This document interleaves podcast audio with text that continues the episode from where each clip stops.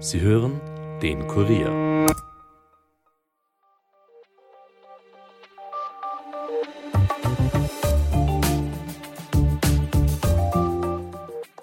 Eine geheime Tonaufnahme mit Aussagen des verstorbenen Justizchefs Christian Pilnacek bringt die ÖVP in Bedrängnis. Es soll darin um Interventionen von türkisen Politikern an die Justiz gehen, darunter auch von Nationalratspräsident Wolfgang Sobotka. Die Opposition fordert bereits einen Rücktritt von Sobotka. Woher das Tondokument stammt, was an den Vorwürfen dran ist und was das für die ÖVP bedeutet, erklärt uns heute Kurier Innenpolitikchef Martin Gebhardt. Mein Name ist Elias Nordmestnik und ihr hört den Daily Podcast des Kurier.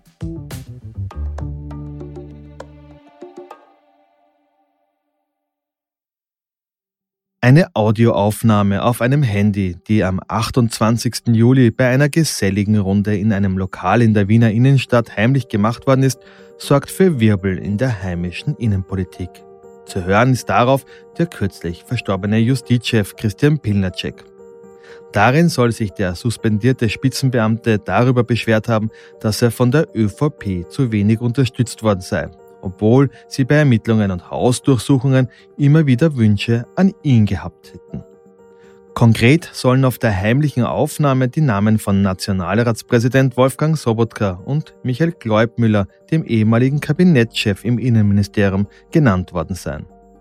Doch wie viel ist an den Vorwürfen dran? Warum taucht die Aufnahme genau jetzt auf und wie beschädigt ist die ÖVP durch diese neuerliche Enthüllungen? Dazu begrüße ich jetzt den Kurier Innenpolitikchef Martin Gebhardt bei mir. Hallo Martin. Hallo. Martin, wo genau kommt denn das Tonband her? Ja, das Tonband ist eine Aufnahme mit dem Handy. Das heißt, was man weiß, es hat ein, eine Runde gegeben in einem Innenlokal in der Wiener Innenstadt. Und da hat halt jemand, ein Teilnehmer des Gesprächs, ein Handy hingelegt und mit aufgenommen, was Christian Pilnacek gesagt hat. Ohne dass es Christian Pilnacek gewusst hat, um das auch nochmal festzuhalten. Genau, ohne dass er es gewusst hat. Mhm. Kann man sagen, wer es aufgenommen hat, also mit wem sich Christian Pilnacek da getroffen hat? Ja, die, die Namen sind noch nicht bekannt, aber wie man hört, es waren Personen, die er aus diesem Lokal, ein Italiener in der Innenstadt, gekannt hat. Mhm. Warum taucht denn das Tonband oder die Tonaufnahme, muss man ja sagen, es war vom Handy, warum taucht diese Tonaufnahme gerade jetzt auf? Gibt es irgendeinen Anlass? Naja, man muss eines sagen, also die Aufnahme war am 28. Juli. Das heißt, es hätte schon sehr viel Zeit gegeben, dass die Aufnahme auftaucht und dass sie zu Debatten führt und dass Christian Pilnacek noch befragt werden hätte können. Ich glaube, sie taucht deswegen auf, weil eben Christian Pilnacek auf tragische Weise umgekommen ist und die Tonbandaufnahme, je länger man wartet, irgendwie dann irgendwann einmal wertlos gewesen wäre, weil man so weit weg von dem Termin ist. Man hatte meiner Meinung nach auch gewartet, bis das Requiem für ihn in der Augustinerkirche in Wien vorbei war. Und dann, eh drei Tage später, ist plötzlich alles aufgetaucht. Ich glaube persönlich, dass diese Aufnahme vielleicht auch für kommendes Jahr gedacht war, dass es im Wahlkampf schlagend wird, weil sonst hätte man es ja schon längst veröffentlichen können. Das spricht ein wenig gegen den politischen Mitbewerb, dass der das veröffentlicht hätte, weil ich würde denken, dass die Opposition zum Beispiel sich diese Tonaufnahme ja aufheben hätte können, dann eben, wie du sagst, für den Wahlkampf. Gehen wir jetzt mal zum Inhalt des Tonbandes. Was sind denn da für dich so die Schlüsselstellen? Die Schlüsselstellen sind einfach, dass in dem Gespräch Christian Pilnacek, suspendierter Sektionschef, der sehr unter dieser Suspendierung gelitten hat, und einer Suspendierung, die ja auch verlängert worden ist, obwohl er eigentlich in den meisten Punkten schon freigesprochen war, seinen ganzen Frust äh, herausgelassen hat, dass er eigentlich in dem sagt, also die ÖVP hätte ihm nicht geholfen und gleichzeitig sagt, okay, und, und er hätte auch, wäre auch immer wieder von der ÖVP mit den, mit den Vorwürfen konfrontiert worden, dass er bei Verfahren, die ÖVP betroffen hat, auch nicht geholfen hätte. Mhm. Ja. Und da tauchen eben mehrere Namen auf und darunter auch Nationalratspräsident Wolfgang Sobotka. Da soll es ja auch um Hausdurchsuchungen gegangen sein. Welche Hausdurchsuchung könnte Pilnacek da gemeint haben? Naja, es hat viele Hausdurchsuchungen gegeben und wir wissen ja vor allem in der Ära Kurz ist nicht nur Hausdurchsuchungen gegeben in Ministerien, da hat es Hausdurchsuchungen gegeben bei dem ehemaligen Finanzminister Gernot Blümel und so weiter. Das heißt, Um das alles kann es gegangen sein. Mhm. Aber wie plausibel ist das, was Pilnacek auf dieser Aufnahme sagt? Er hat im Untersuchungsausschuss unter Wahrheitspflicht ausgesagt, dass es eben keine Intervention seitens der Politik gegeben habe. Ja, das wird halt natürlich jetzt unterschiedlich beurteilt. Ich meine, die Opposition sagt, das ist sehr plausibel. In der ÖVP sagt man, das ist nicht plausibel, weil er hat im Untersuchungsausschuss genau das Gegenteil gesagt, unter Wahrheitspflicht. Bekannte aus seinem Umfeld sagen, dass er natürlich auch dem geschuldet sein kann, dass er wirklich sehr, sehr frustriert war und das alles praktisch äh, dort herausgelassen hat. Entscheidend ist, man weiß es nicht. Man weiß es nicht, weil er nicht befragt werden kann, weil er auf tragische Weise umgekommen ist. Und das macht diesen Fall so schwierig und praktisch jeder kann seine Argumente einbringen, was er für glaubhaft hält. Tatsache ist schon, dass im Untersuchungsausschuss dass das alles abgeschlossen worden ist. Mhm. Da ist ja vielfach, er ist ja zweimal befragt worden. Und jetzt liegt das auf dem Tisch, ja. Und es liegt aber auch die Aussage vom Nationalratspräsidenten Wolfgang Sobotka auf dem Tisch, der gesagt hat, nein, das stimmt nicht. Er hätte nie Verfahren und er hätte nie Ermittlungen und so weiter mit ihm besprochen.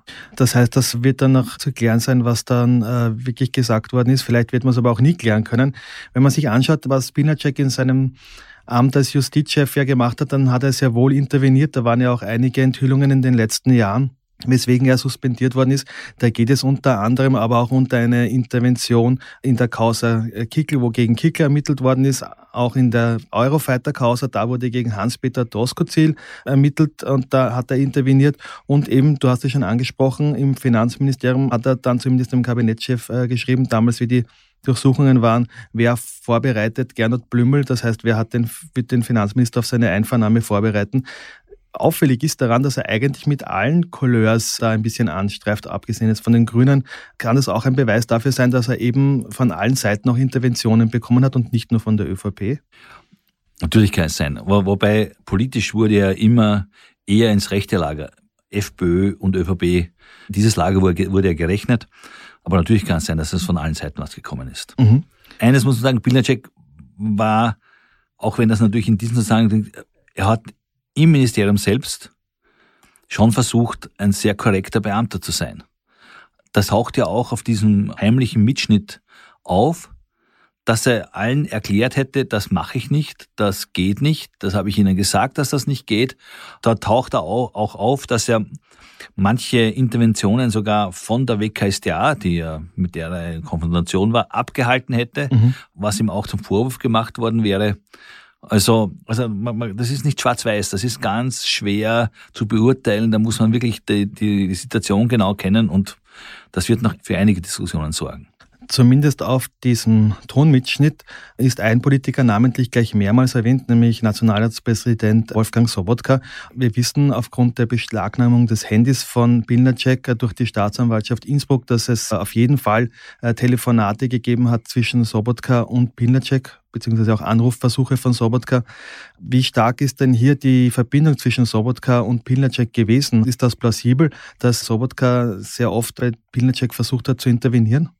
Ja, die Frage ist jetzt, hat er interveniert oder hat er nur telefoniert? Ja, das scheint ja auf dem Handy nicht auf. Ja. Also es gibt ja keine, dazu keine Chats oder, oder, oder irgendwelche Sachen, sondern es gibt einfach nur, dass telefoniert worden ist. Im Untersuchungsausschuss wurden mehrere Fälle befragt, unter anderem von der Grünen äh, Nina Tomaselli, wo genau gefragt wird, hat er zu Themen, die den Untersuchungsausschuss betreffen oder irgendein Verfahren betreffen, direkt mit Sobotka Kontakt gehabt. Da sagt Binacek nein und sagt, dass er eigentlich mit ihm nur über rechtspolitische Sachen deportiert hätte, wie zum Beispiel das VfGH-Urteil über die Sterbehilfe. Das steht alles im Raum, mhm. weiß nicht. Aber natürlich, Sobotka und Binacek hatten sich schon gut gekannt. Mhm. Nach all den Vorwürfen, die jetzt Binacek posthum, muss man ja sagen, gegen Sobotka erhebt, inwiefern ist Sobotka da noch für das Amt des Nationalratspräsidenten auch geeignet? Das ist das zweithöchste Amt im Staat und da so einen Schatten auf dem Amt liegen zu lassen, kann nicht gut für die Republik sein, oder? Naja, man muss das natürlich von zwei Seiten sehen. Also Sobotka, diesen Vorwurf, dass Sobotka also für den Ruf des Amtes gibt es ja seit Jahren. Und der kommt von der Opposition auch im Zusammenhang mit, mit dem Urausschuss und so weiter, mit manchen Aktionen und taucht immer wieder auf. Es ist ja die, die Frage, kann allein die Kritik der Opposition, reicht das allein, dass man sagt, okay, er ist für das Amt nicht geeignet? Es ist natürlich, eins kommt noch dazu, er, er ist im Vertrauensranking mhm. äh, ganz hinten. also diese ganze Debatte um seine Person hat schon Spuren hinterlassen. Nicht nur in der Politik, nicht nur im Parlament, auch in der Bevölkerung. Aber das allein herzunehmen, ja, und zu sagen, er ist nicht mehr geeignet, Nationalpräsident zu sein, das ist die Frage. Weil in, wenn er jetzt, nehmen wir an, er sagt, okay, ich möchte der Partei nicht schaden, ich möchte denen nicht schaden, ich trete zurück, dann wäre es natürlich ein gewisses Eingeständnis, ja, mhm. dass nicht das gilt, was im Untersuchungsausschuss gesagt worden ist, sondern das gilt, was am Stammtisch oder an, an diesem Wirtshaustisch gesagt worden ist. Mhm.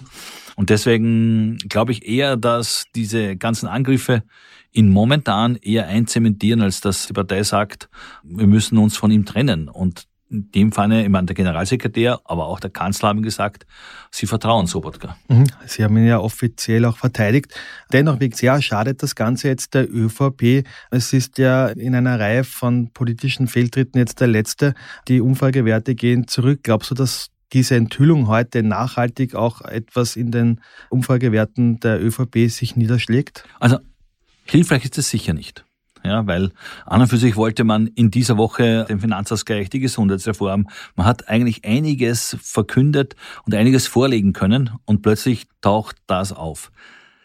Das andere ist natürlich auch, dass jene, die wirklich hinter der ÖVP stehen, dass wenn sie diese Geschichte rüberbringen, dass es an und für sich, dass da jemand gelegt worden ist, dass, mhm. dass er einfach mit unlauteren Methoden gearbeitet worden ist, dann weiß man nicht genau, wohin das Pendel ausschlägt. Das kann natürlich auch in die Richtung ausschlagen, dass mal sagen, halt, es ist ein Wahnsinn, wie da momentan agiert wird, was da überhaupt rauskommt.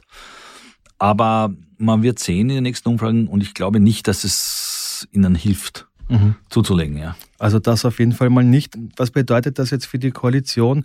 Die grüne äh, Generalsekretärin Olga Voglau hat auch äh, Sobotka indirekt den Rücktritt nahegelegt wie sehr kann die Koalition da noch arbeiten, wenn man dauernd mit diesen Störfeuern rechnen muss? Ja, also ich glaube nicht, dass das, also wie, wie es momentan aussieht, ja, man weiß nicht, ob noch was kommt, mhm. ob da noch was auftaucht, keine Ahnung.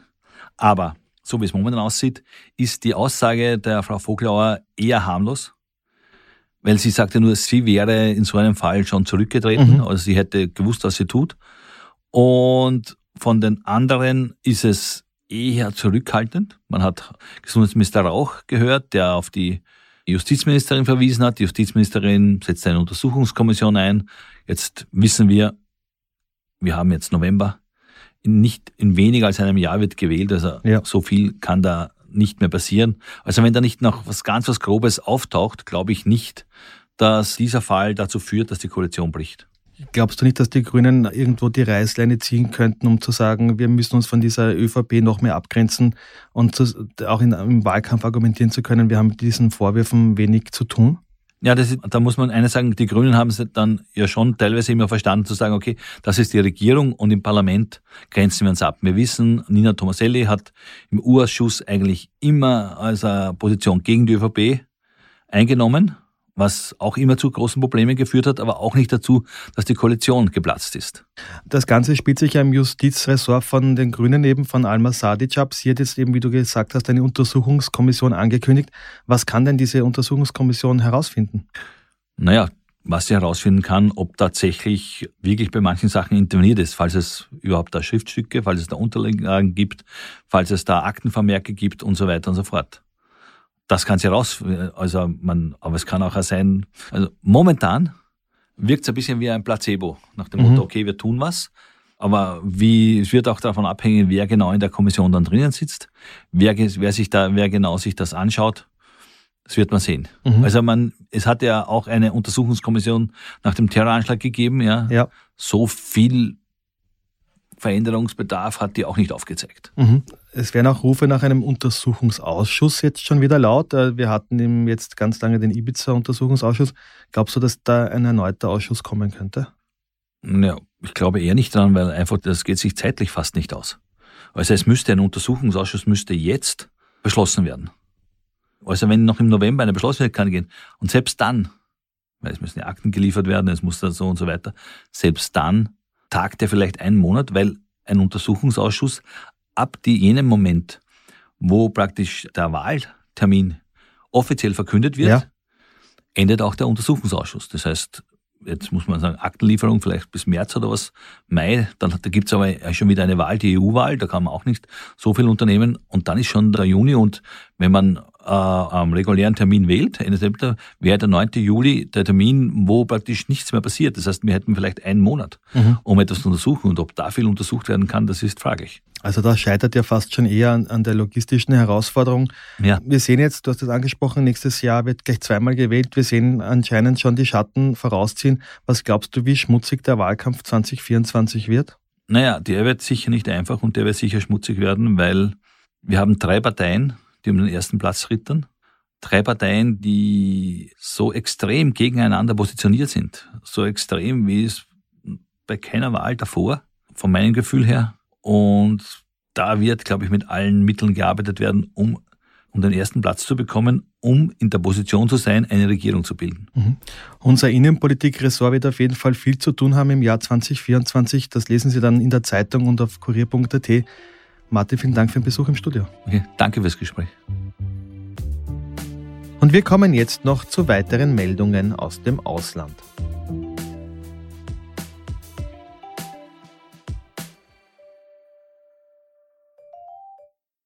Die israelische Regierung hat am Mittwochabend einem Abkommen zugestimmt, das eine Feuerpause sowie den Austausch israelischer Geiseln gegen palästinensische Häftlinge regelt. Für den gesamten Austausch von bis zu 300 palästinensischen Häftlingen gegen bis zu 100 lebenden Geiseln aus Israel sind maximal zehn Tage vorgesehen. Sowohl Israel als auch die radikal-islamische Palästinenserorganisation Hamas haben versichert, dass sie nach der Waffenruhe die Kämpfe wieder fortsetzen. Und in den Niederlanden haben heute Mittwoch die mit Spannung erwarteten Parlamentswahlen begonnen. Rund 13,3 Millionen Wahlberechtigte sind aufgerufen, die 150 Abgeordneten der ausschlaggebenden zweiten Kammer neu zu bestimmen. Nach letzten Umfragen wird ein Kopf-an-Kopf-Rennen mit drei Parteien zwischen 15 und 19 Prozent der Stimmen erwartet. Erstmals könnte der Rechtspopulist Gerd Wilders mit seiner Partei für die Freiheit stärkste Kraft werden. Alle Ergebnisse können Sie auf kurier.at nachlesen. Das war's für heute von mir. Noch einen schönen Tag. Ton und Schnitt von Aaron Ohlsacher. Wenn euch der Podcast gefällt, abonniert uns auch auf Apple Podcasts oder Spotify und hinterlasst uns bitte eine Bewertung. Bis bald, passt auf euch auf. Elias Mesnik over and out.